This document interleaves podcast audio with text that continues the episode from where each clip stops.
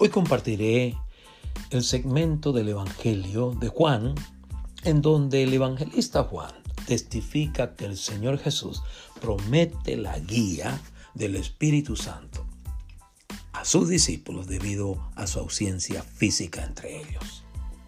El Señor Jesús declara que sin la ayuda del Espíritu Santo, sus discípulos no podrían percibir, captar o entender la verdad o sus enseñanzas.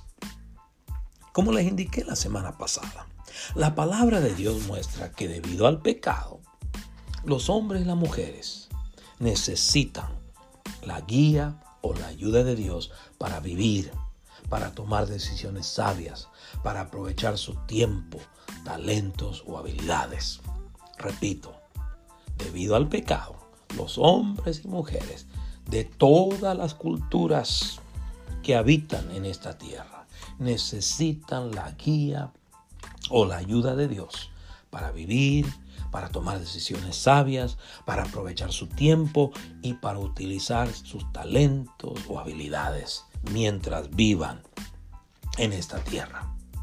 En 2 de Crónicas 1, 7 al 10, el escritor del libro de Crónicas reporta que el rey Salomón pidió que Dios, que el eterno Dios, que el gran yo soy, que el Dios que está siempre presente con los suyos, le diera sabiduría y ciencia para gobernar a su pueblo. Salomón pide sabiduría y ciencia a Dios porque se sintió incompetente de gobernar bien a los hijos de Israel sin su guía, sin su ayuda, sin su poder. Repito, Salomón pide que Dios le concediera sabiduría y ciencia porque él sabía que por sí mismo no podría gobernar bien a los hijos de Israel. Y aquella noche apareció Dios a Salomón y le dijo, pídeme lo que quieras que yo te dé. Y Salomón dijo a Dios, Tú has tenido con David mi padre gran misericordia, eh, y a mí me has puesto por rey en lugar suyo. Confírmese pues ahora, oh Jehová Dios, tu palabra dada a David mi padre, que me has puesto por rey sobre un pueblo numeroso como el polvo de la tierra dame ahora sabiduría y ciencia para sentarme delante de este pueblo, porque ¿quién podrá gobernar a este tu pueblo tan grande? Repito la pregunta que le hace el rey Salomón a nuestro Dios. ¿Quién podrá gobernar a este tu pueblo tan grande? En 1 Corintios 2, 12 al 15, Pablo sostiene que el Espíritu Santo ayuda a los creyentes en Cristo Jesús a captar, a percibir o entender todo aquello que Dios le ha concedido por haber puesto su fe en el Señor Jesús. Él les ayuda no solamente a captar, pero a apreciar o valorar todo lo que Dios les ha concedido en Cristo Jesús. Pablo describe como espirituales a quienes el Espíritu Santo les concede dicha ayuda o asistencia. Repito, eh, Pablo describe como espirituales a quienes el Espíritu Santo les concede dicha ayuda. Y él describe como naturales a quienes no poseen la ayuda que el Espíritu Santo presta. Y nosotros no hemos recibido el Espíritu del mundo, sino el Espíritu que proviene de Dios, para que sepamos lo que Dios nos ha concedido. Lo cual también hablamos, no con palabras enseñadas por sabiduría humana, sino con las que enseña el Espíritu, acomodando lo espiritual a lo espiritual. Pero el hombre natural no percibe las cosas que son del Espíritu de Dios, porque para él son locura y no las puede entender porque se han de discernir espiritualmente. Pero el espiritual juzga todas las cosas, pero él no es juzgado de nadie. Con razón, el evangelista Juan informa en San Juan 16, 12 a 16 que el Señor Jesús describe al Espíritu Santo como guía de sus discípulos en su ausencia física entre ellos. Repito, en esta porción del Evangelio de Juan, el Señor Jesús describe al Espíritu Santo como guía de sus discípulos en su ausencia física entre ellos. Y esta es la versión Reina Valera de este pasaje. Aún tengo muchas cosas que deciros, pero ahora no las podéis sobrellevar.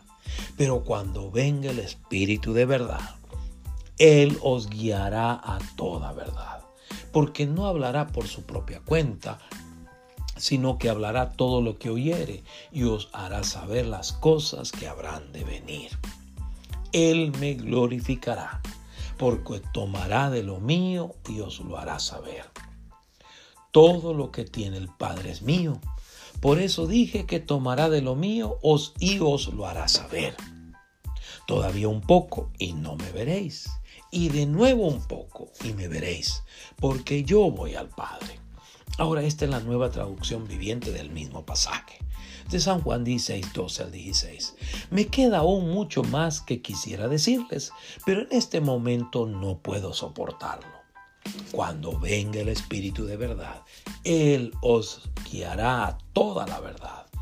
Él no hablará por su propia cuenta, sino que les dirá lo que ha oído y les contará lo que sucederá en el futuro me glorificará porque les contará todo lo que reciba de mí. Todo lo que pertenece al Padre es mío. Por eso dije, el Espíritu les dirá todo lo que reciba de mí. Dentro de poco ya no me verán, pero también después me verán de nuevo. Al estudiar el Evangelio de Juan, usted va a observar que el evangelista Juan elabora su crónica o su narración alrededor de siete milagros o señales hechas o hechos por el Señor Jesús. El evangelista Juan no presenta en su evangelio una narración cronológica de la vida, ministerio, enseñanza, encuentros, sufrimiento, muerte, entierro y resurrección y ascensión del Señor Jesús. Él lo hace de una manera temática alrededor o girando alrededor de esos siete milagros.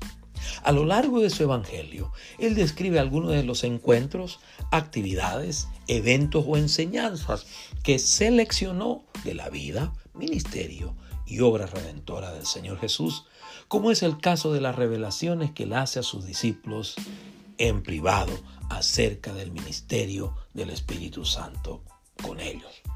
El Señor Jesús sabía que su ausencia física iba a llegar a su fin. También sabía que sus discípulos necesitarían tener un claro entendimiento de su posición con Dios el Padre, de la posición de ellos con Dios el Padre y de lo que esperaba de ellos. Asimismo, el Señor Jesús quería que sus discípulos supieran, como dije anteriormente, acerca del ministerio u obra del Espíritu Santo entre ellos, con ellos y por medio de ellos. ¿A qué guía el Espíritu Santo a los creyentes en Cristo? Primero, el Espíritu Santo guía a los creyentes en Cristo a entender, apreciar y obedecer la palabra de Dios. Porque el Espíritu Santo inspiró a los hombres que escribieron la palabra de Dios. Así que Él les ayuda a entenderla, a apreciarla, valorarla y obedecerla.